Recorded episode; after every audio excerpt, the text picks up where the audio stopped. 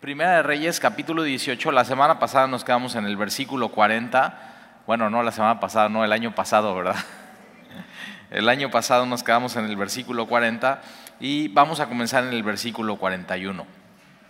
Primera de Reyes 18, 41. Entonces, Elías dijo a Cap, ahora acuérdate qué es lo que acaba de suceder, que eh, eh, eh, Elías reta a los profetas de Baal, Elías es uno, los profetas de Baal son 450 y lo que sucede es que desciende fuego del cielo, se consume el, sacrificio de, Elías y entonces Elías manda o degolla los 450 profetas de Baal y, y están diciendo Jehová es Dios, Jehová es Dios, es decir, Baal no es Dios. Eh, y entonces lo que sucede, ahora antes de eso que pasa, tres años y medio de sequía. Ahora, si vas al versículo 1 del capítulo 18, que es importante como que tomarlo de ahí y ir a donde vamos a iniciar hoy, eh, Primera de Reyes 18.1 dice, pasando muchos días, tres años y medio, ¿ok? Ahora, tres años y medio en Israel sin llover, ya no hay comida. O sea, hay una crisis financiera, hay una crisis económica, hay una crisis del gobierno, hay una crisis eh, espiritual. Y entonces después de tres años y medio vino palabra de Jehová a Elías en el tercer año diciendo, ve y muéstrate a Acab y yo haré llover sobre la faz de la tierra. Entonces Elías va a ir con Acab con la promesa de Dios que ya va a ser eh, eh, llover. Entonces ahora sí, vamos, vamos a eh, versículo 41. Entonces Elías dijo a Acab, eh, Dios lo mandó, ve y muéstrate a Acab y dile, ¿no? Eh, ya va a llover. Y entonces Elías dijo a Acab, sube, come y bebe. O sea, ¿por qué celebra? O sea, ya se terminaron estos tres años y medio de sequía. Ya, acuérdate, Acab es el rey de Israel. Y entonces sube, come y bebe, porque una lluvia grande se oye. Y Acab subió a comer y a beber. Y Elías subió a la cumbre del Carmelo y postrándose en tierra, puso su rostro entre las rodillas y dijo a su criado, entonces e, Elías se pone a orar.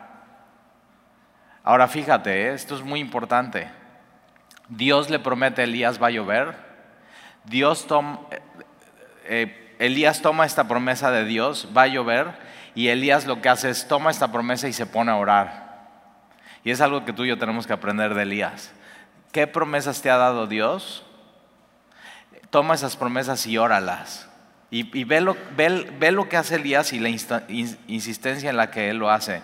Entonces sube Elías a la cumbre del monte Carmelo, un monte alto, eh, y postrándose en tierra puso su rostro entre las rodillas y dijo a su criado, sube ahora y mira hacia el mar. Entonces en el monte Carmelo, tú hoy puedes ir al monte Carmelo en, Israel y tú estás eh, viendo eh, al horizonte y ves el mar Mediterráneo. O sea, puedes ver el firmamento, puedes ver el horizonte y puedes ver el mar Mediterráneo. Y entonces lo que estás, de ahí va a venir la lluvia del mar Mediterráneo y entonces eh, Elías le manda decir a su, a su criado, ve y mira hacia el mar. Y, él, y, él, y él subió y miró y dijo, no hay nada. Y él le volvió a decir, vuelve siete veces. Entonces, ¿qué hace Elías? Eh, vuelve a orar. Señor, tú, me, tú, tú has prometido que después de estos tres años y medio, tú vas a hacer llover. Ahora acuérdate, ellos quienes idolatraban a Baal decían que Baal era el que mandaba la lluvia. Y Dios ya ha hecho un punto, Baal no manda la lluvia, Dios va a mandar la lluvia. Dios, Dios va a bendecir una vez más a su pueblo. Van a encontrar una vez más gracia de Dios en medio de eso. Y entonces, eh, siete veces. ¿Cuántas veces has orado las promesas de Dios que Dios te ha dado? Son promesas y ya vienen en camino. Ahora, no sabemos en qué momento van a venir, pero síguelas orando. ¿Qué promesas Dios te ha dado?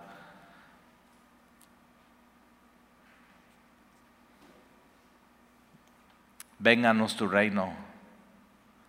Entonces puedes orar eso, Señor, venga tu reino en nuestras vidas.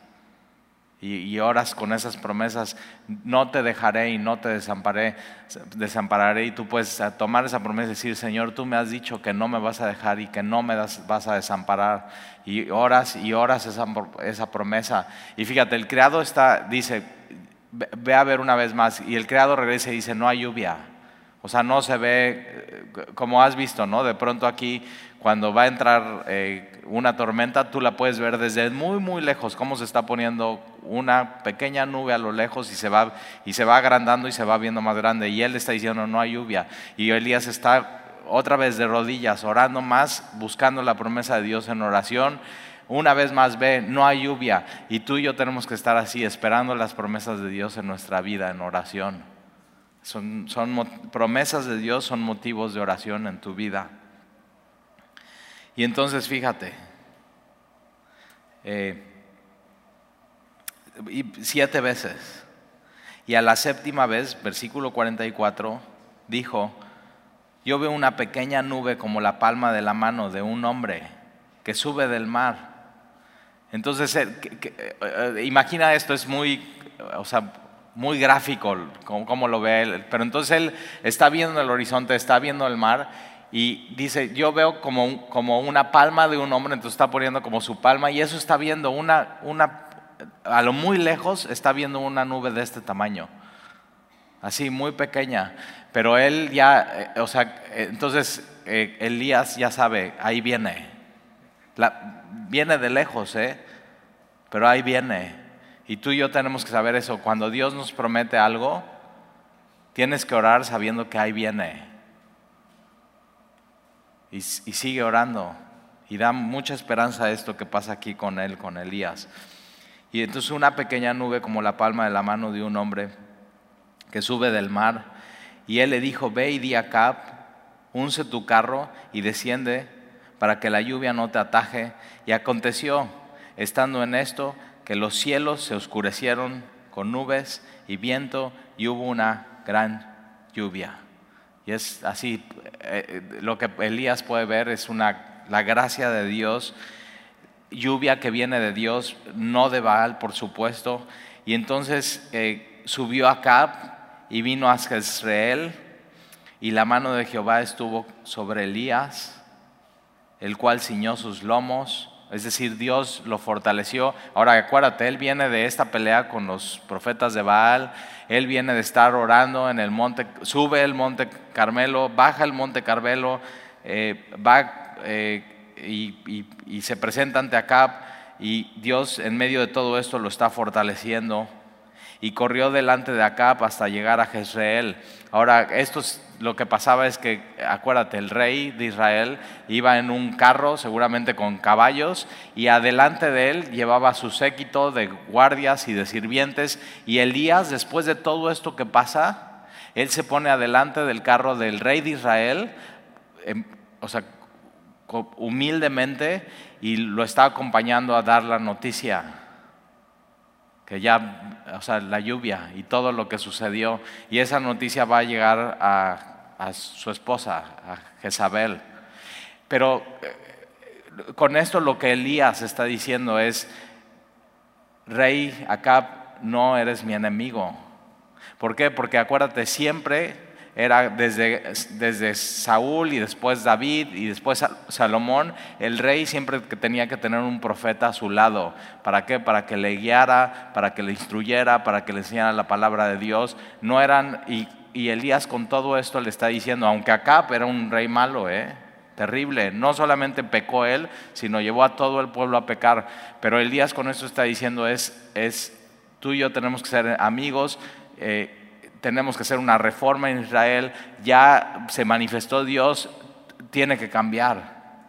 no solamente la crisis económica, sino la crisis espiritual que está viviendo Israel.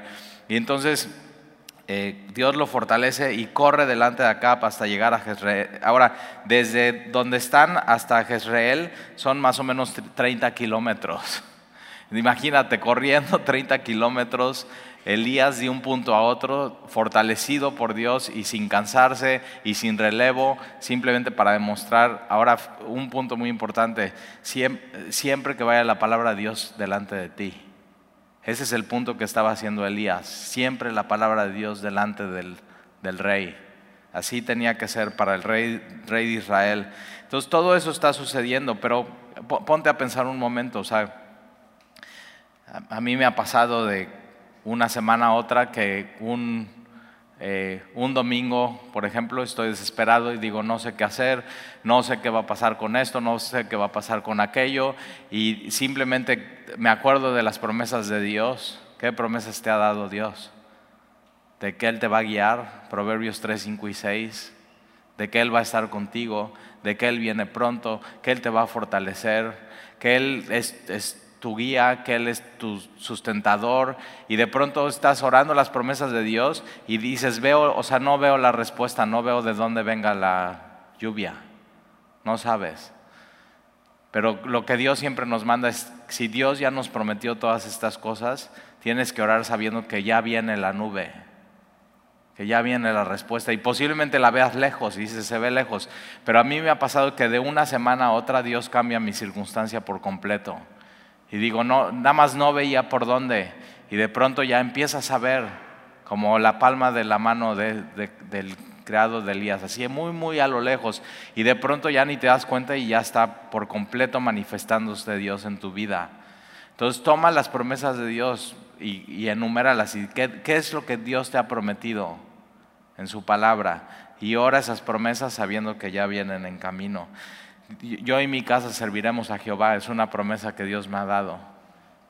Y de pronto dices, o sea, tú puedes decir, bueno, es que yo no veo eso, no veo eso, pero si Dios te dio esa promesa, ora, ora con esa certidumbre que Dios te la dio y ya, en el horizonte, cuando Dios nos pone a orar sus promesas es porque ya vienen en camino.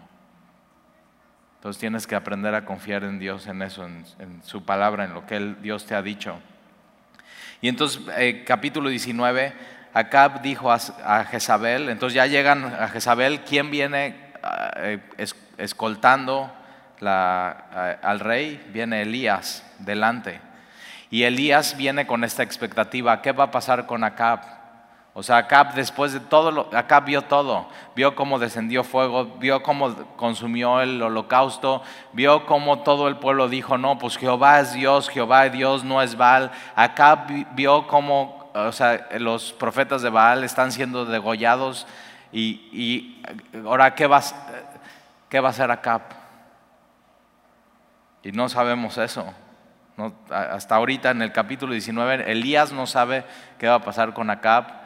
Y, mira, acá dio a Jezabel la nueva de todo lo que Elías había hecho y de cómo había matado a espada a, todos los profetas, 450.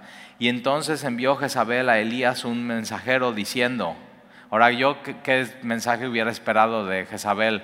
No, pues ya nos dimos cuenta que el Dios de verdad es Jehová y no hay otro Dios como Él.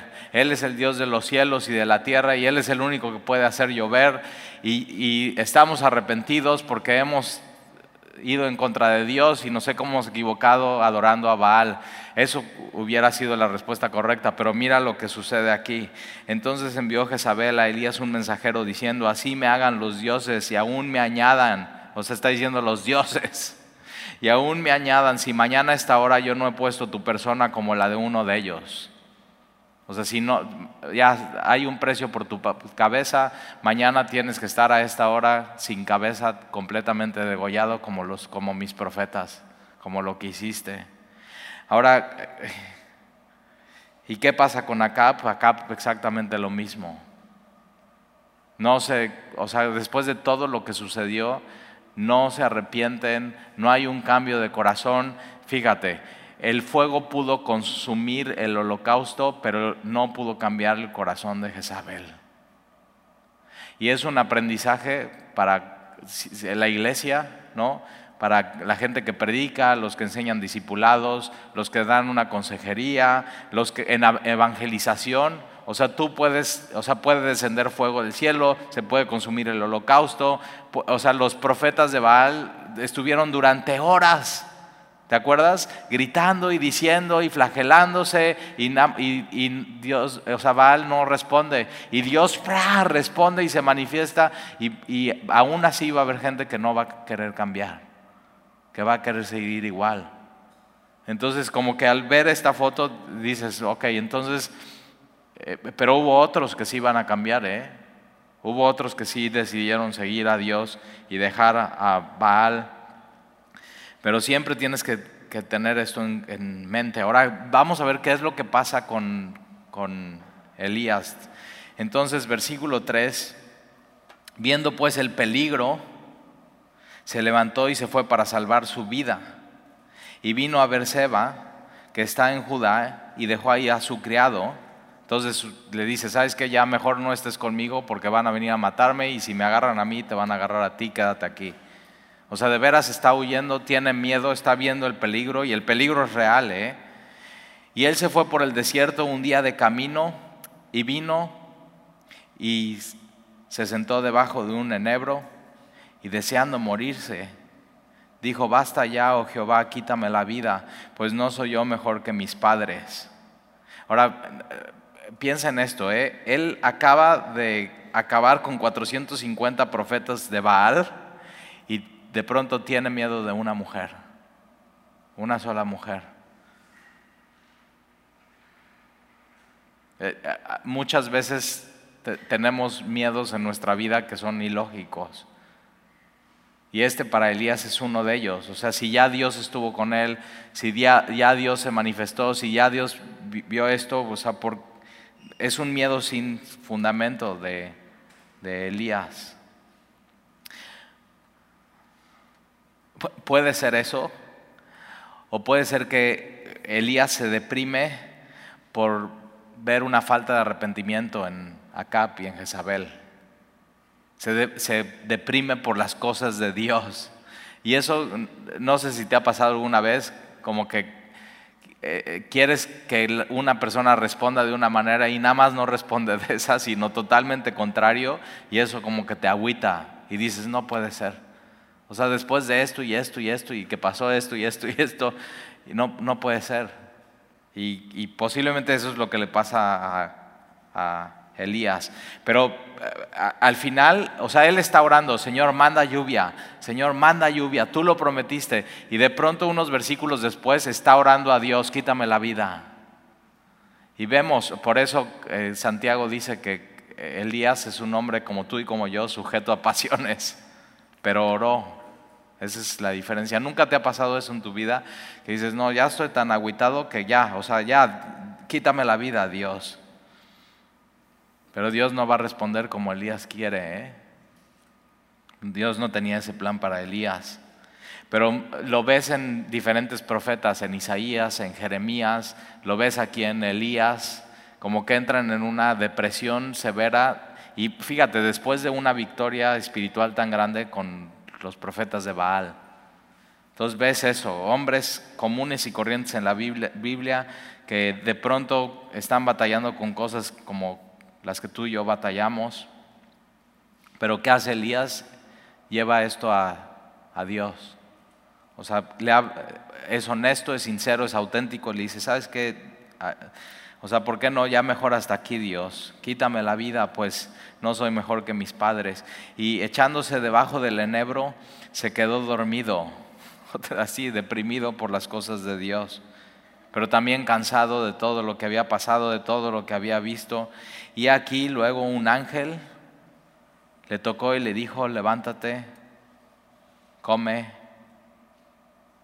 Entonces otra vez Dios lo fortalece. Dios, mira, él toma un día de camino y ese camino lo lleva a un lugar donde posiblemente Dios no quería que Elías estuviera, en un momento de depresión y de tristeza. Pero Dios se encuentra con Elías ahí. Y tienes que saber que en momentos de, de, depresión y de tristeza, ya sea por cosas tuyas o por cosas de Dios, por cosas que son reales.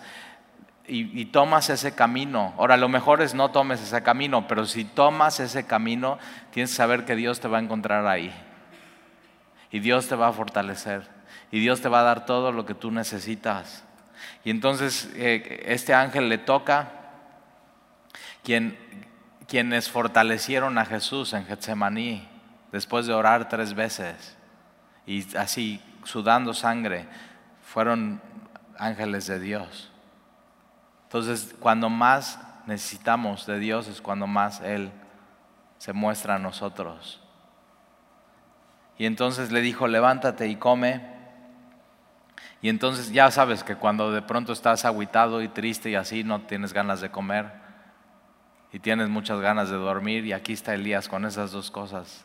Sueño, no tiene ganas de hacer nada y no tiene hambre.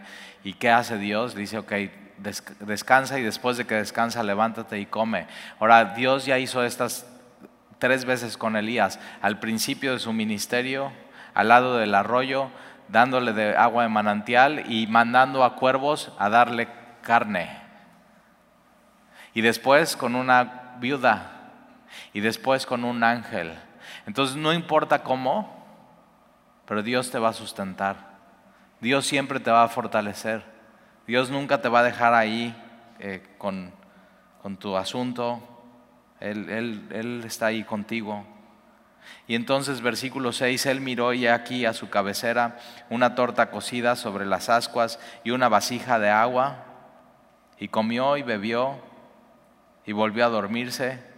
¿Alguna vez te ha pasado esto? Comes y te vuelves a dormir, y te despiertas y vuelves a comer y te vuelves a dormir. Y eso es lo que pasa aquí con, con Elías. Y versículo 7, y volviendo el ángel de Jehová la segunda vez, lo tocó. Y igual tú y yo necesitamos esto en nuestra vida. ¿eh? O sea, decir, necesito comer bien, necesito descansar y necesito que Dios me toque. Que Él me, que Él me fortalezca. Y se lo puedes pedir. Y le dice, levántate y come, porque el largo camino te resta. Entonces Él está diciendo, Señor, toma mi vida. Y Dios le está diciendo, no, largo camino te resta. Todavía no termino contigo, todavía tienes cosas que hacer. Y tienes que saber eso tú hoy. Largo camino te resta. Si sigues aquí, todavía tienes cosas que hacer. Entonces Dios te va a fortalecer.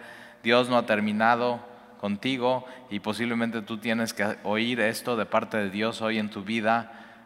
Largo camino te resta. Y entonces, ocho se levantó, por supuesto fortalecido por Dios. Se levantó pues y comió y bebió y fortalecido con aquella comida, caminó 40 días y 40 noches hasta Oreb, el monte de Dios, posiblemente donde tenía que estar primero y no fue.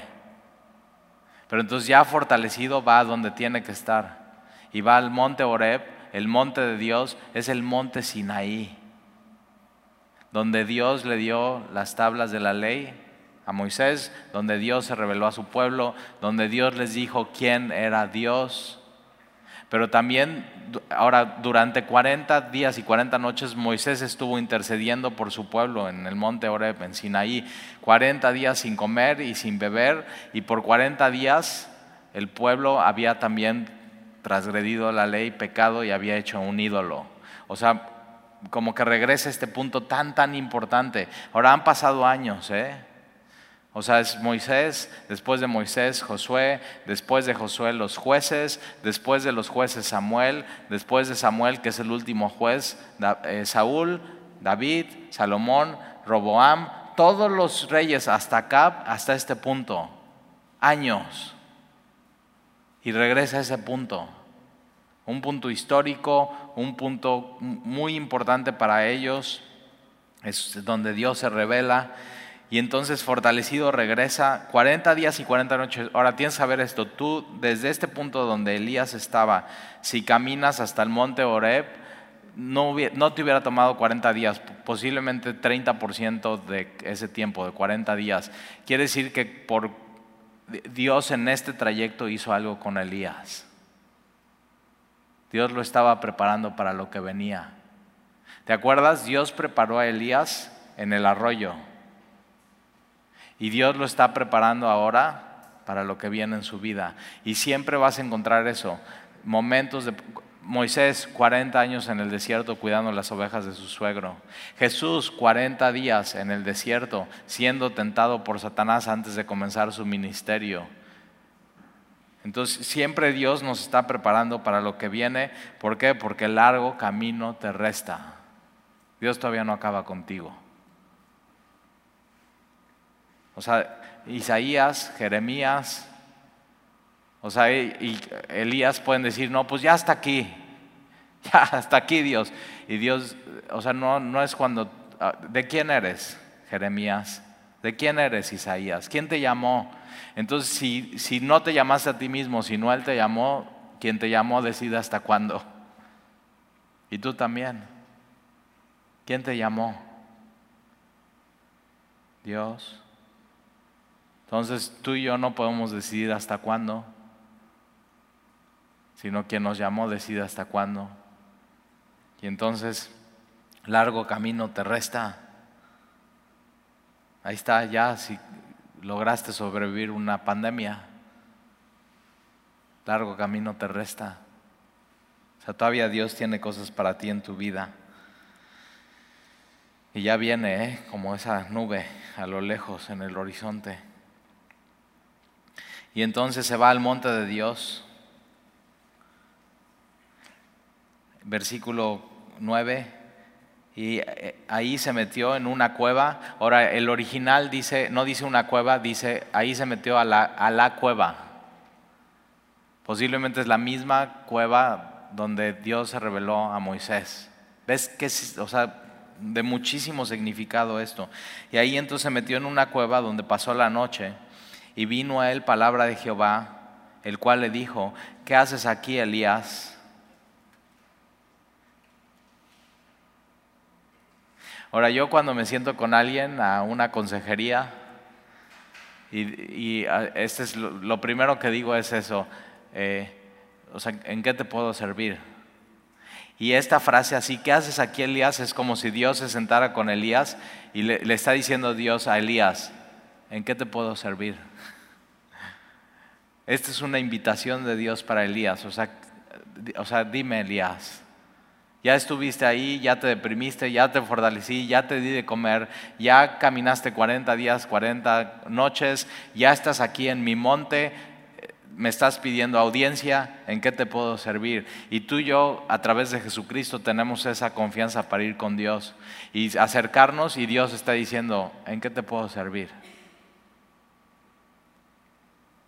¿Qué haces aquí, Elías? Y él respondió, He sentido un vivo celo por Jehová, Dios de los ejércitos, porque los hijos de Israel han dejado tu pacto. y fíjate, ahí en el pacto que se hizo ahí, en Sinaí. Han derribado tus altares y han matado espada a tus profetas, y solo yo he quedado. Y me buscan para quitarme la vida. Entonces, ¿qué, ¿en qué te puedo servir, Elías? No, pues ve lo que han hecho Dios. Por eso puedes decir que Elías se deprimió por celo de Dios, porque ellos simplemente no cambiaron, porque dejaron el pacto, porque derribaron los altares, porque han matado por la situación espiritual de su pueblo.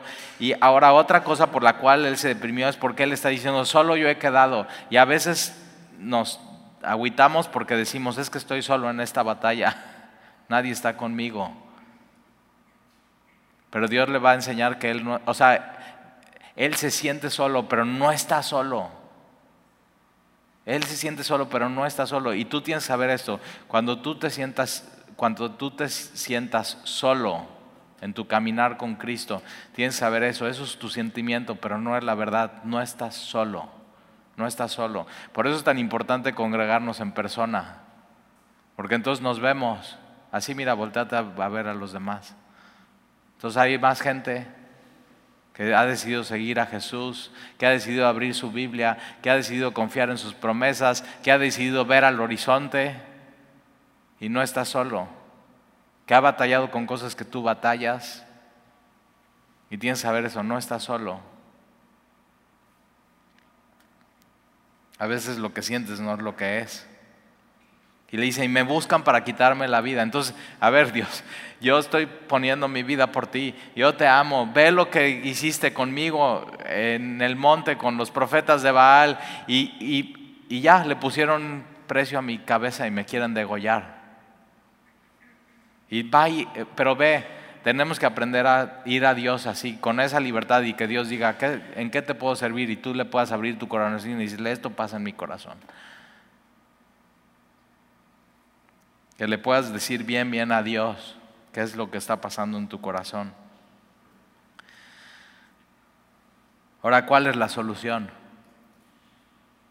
Si esto está pasando en tu corazón, mira, la, da Dios, versículo 11. Y él le dijo, sal fuera O sea, no te quedes en tu rollo. Él trae, o sea, Elías trae su rollo. Ve y el celo de Dios y, no, y ve y no te obedecen. Y, y tú puedes estar así, es que ni leen su Biblia y no te aman y no quieren congregarse y ya les hablé de ti y nadie quiere y me siento solo. Y Dios dice, ya sal de eso. Sal fuera y ponte en el monte delante de Jehová. Y aquí Jehová que pasaba y un grande y poderoso viento que rompía los montes y quebraba las peñas delante de Jehová, pero Jehová no estaba en el viento. Y tras el viento un terremoto, pero Jehová no estaba en el terremoto. Y tras el terremoto un fuego, pero Jehová no estaba en el fuego. Ahora fíjate, el pueblo que adoraba a Baal, ellos decían, no, Jehová está en, el viento. Baal está en el viento, Baal está en el fuego, Baal está en el terremoto y Dios, está, y Dios con eso está diciendo, no, yo no estoy en el fuego, yo no estoy en el viento, yo no estoy en el terremoto. Justo eso es lo que le hace Dios a Dios. Dios no es su creación, Dios está separado de su creación. Él ordena la creación. Él dice y se hace. Cuando Jesús está en la tempestad con sus discípulos, le dice al viento, Jesús no está en el viento, es separado del viento, pero Jesús sí le ordena al viento, para, silencio, y el viento se calma. Entonces está eh, otra vez Dios dando una lección. Eh, panteísmo enseña eso, Dios está en la naturaleza y en todos y luego hacen así una, un super churro de película Avatar, ¿la has visto?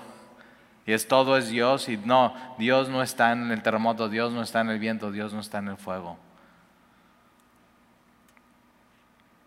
Y versículo 12.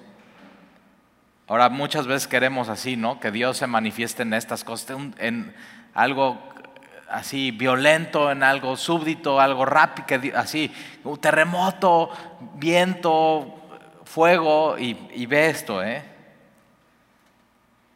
Y tras el terremoto un fuego, pero Jehová no estaba en el fuego, y tras el fuego un silbo apacible y delicado. Es algo que apenas se percibía. Y cuando lo oyó Elías, cubrió su rostro con su manto. Él entiende, no está Dios en el terremoto, en el viento, en el fuego, está, y de pronto un silbo apacible y delicado cubre su rostro con su manto en total reverencia a Dios y salió y se puso a la, a la, puerta de la cueva y aquí vino a él una voz. Entonces este silbo apacible y delicado es una voz. Es la voz de Dios. Y a veces Dios obra así. Posiblemente Elías quería un cambio radical en el gobierno, en Acab, en Jezabel, y Dios le está demostrando, mira, no siempre es así, yo a veces obro de maneras que apenas se percibe, pero yo obro.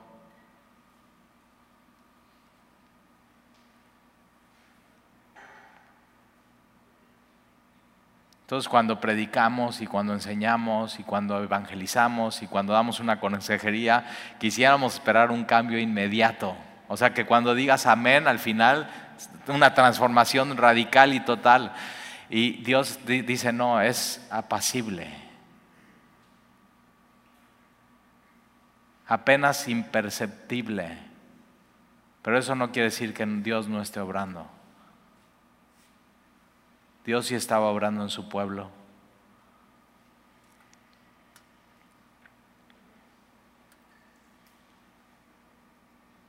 Y aquí vino a él una voz diciendo, ¿qué haces aquí, Elías? Una vez más. Dime, Elías, ¿en qué te puedo ayudar? Y él respondió, he sentido un vivo celo por Jehová, Dios de los ejércitos porque los hijos de Israel han dejado tu pacto, han derribado tus altares y han matado a espada a tus profetas, y solo yo he quedado, y me buscan para quitarme la vida. Lo mismo otra vez, ¿ya viste?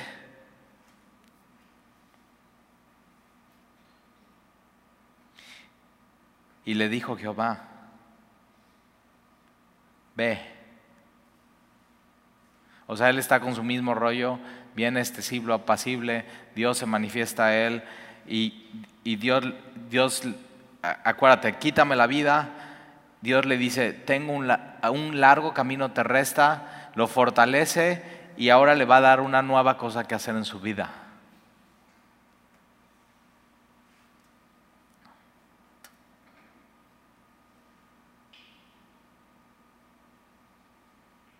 Dios le encanta hacer esto en las vidas de su pueblo darnos nuevos comienzos, nuevos horizontes, nuevas tareas. Dios no se queda quieto. Y entonces le dijo Jehová, ve, vuélvete por tu camino por el desierto de Damasco y llegarás y ungirás a Hazael por rey de Siria. O sea, tienes algo que hacer, vas a ungir un nuevo rey. De Siria, ¿eh?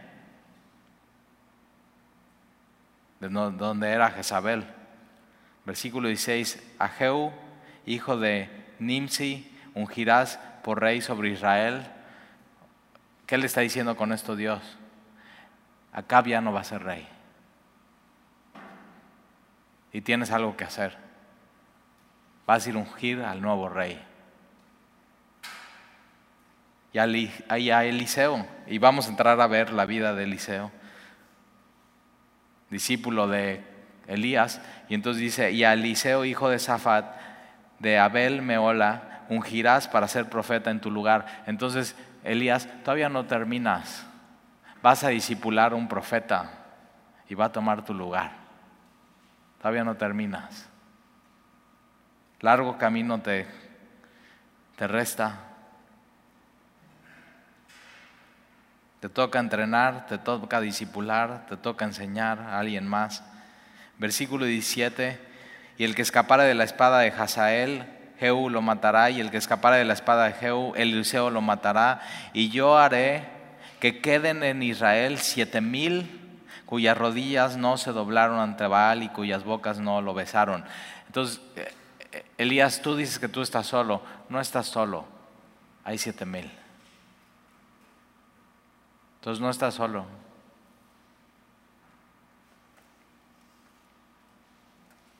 Ahora mira, él oró y dijo, quítame la vida.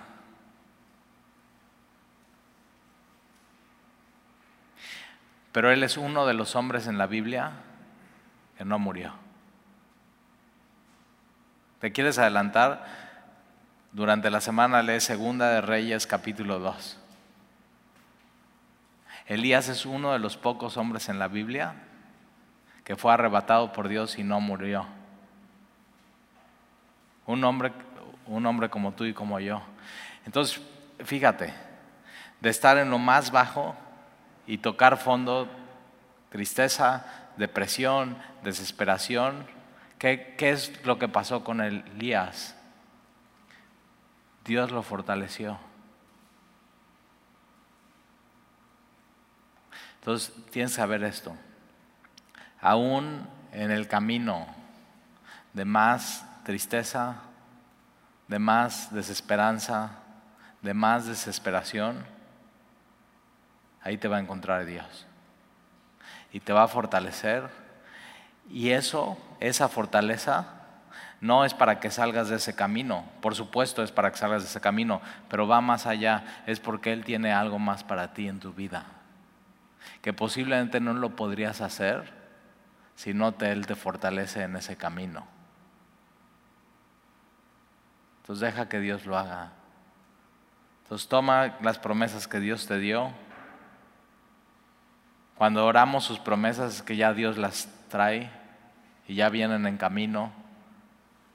Deja que te encuentre Dios en ese camino de tristeza, de desesperanza y que Él te fortalezca ahí. Y, y busca, busca su silbo apacible, que es su voz. Pasa tiempo a solas con Él y que Él te hable. Y tienes que saber eso, que Él a, veces eh, así es, no se percibe, no se percibe los cambios en tu vida, los cambios en tu situación, los cambios en tu familia, los cambios, no, a veces no se percibe, pero eso quiere decir, no quiere decir que Dios no esté obrando. Dios sí está obrando y Dios sí estaba obrando en su pueblo. Y eso es lo que Dios le estaba diciendo a Elías. Entonces, no estás solo, ¿eh? Hay otros como tú y como yo que han tomado este camino, que Dios los ha fortalecido y que Dios los ha sacado de ahí. Y, así, si algo quieres subrayar en tu Biblia, largo camino te resta. Largo camino te resta. Entonces sigue caminando en el camino de Dios que Él te guíe, que Él te sostenga y todas esas promesas de rodillas y óralas a Dios. Y si las horas es que ya vienen en camino. ¿Oramos?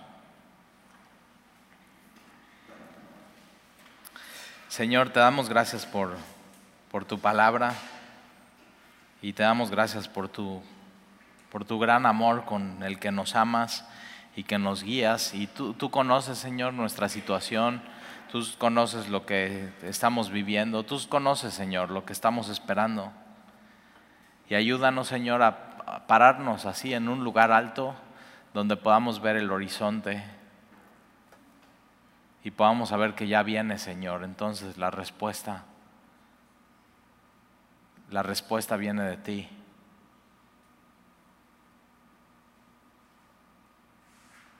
y saber de pronto, Señor, estar en silencio contigo y escucharte decir en qué te puedo servir.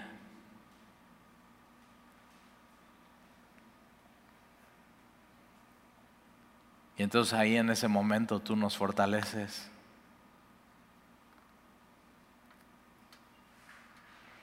Y que podamos estar a la expectativa, Señor, entonces de ese desde silbo apacible. Que pasemos tiempo, Señor, esperando tu voz, que está aquí en tu palabra.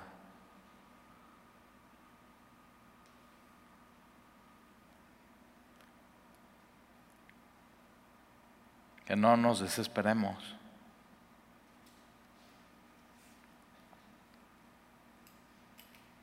Y Señor, gracias porque si aún nos tienes aquí es porque largo camino nos resta. Y porque tú ya traes, Señor, lo que sigue en nuestra vida. Entonces pon en nuestras manos, Señor, tu voluntad. Y ayúdanos, Señor, a entenderla y hacerla. Y te lo pedimos, Señor, en el nombre de Jesús. Amén.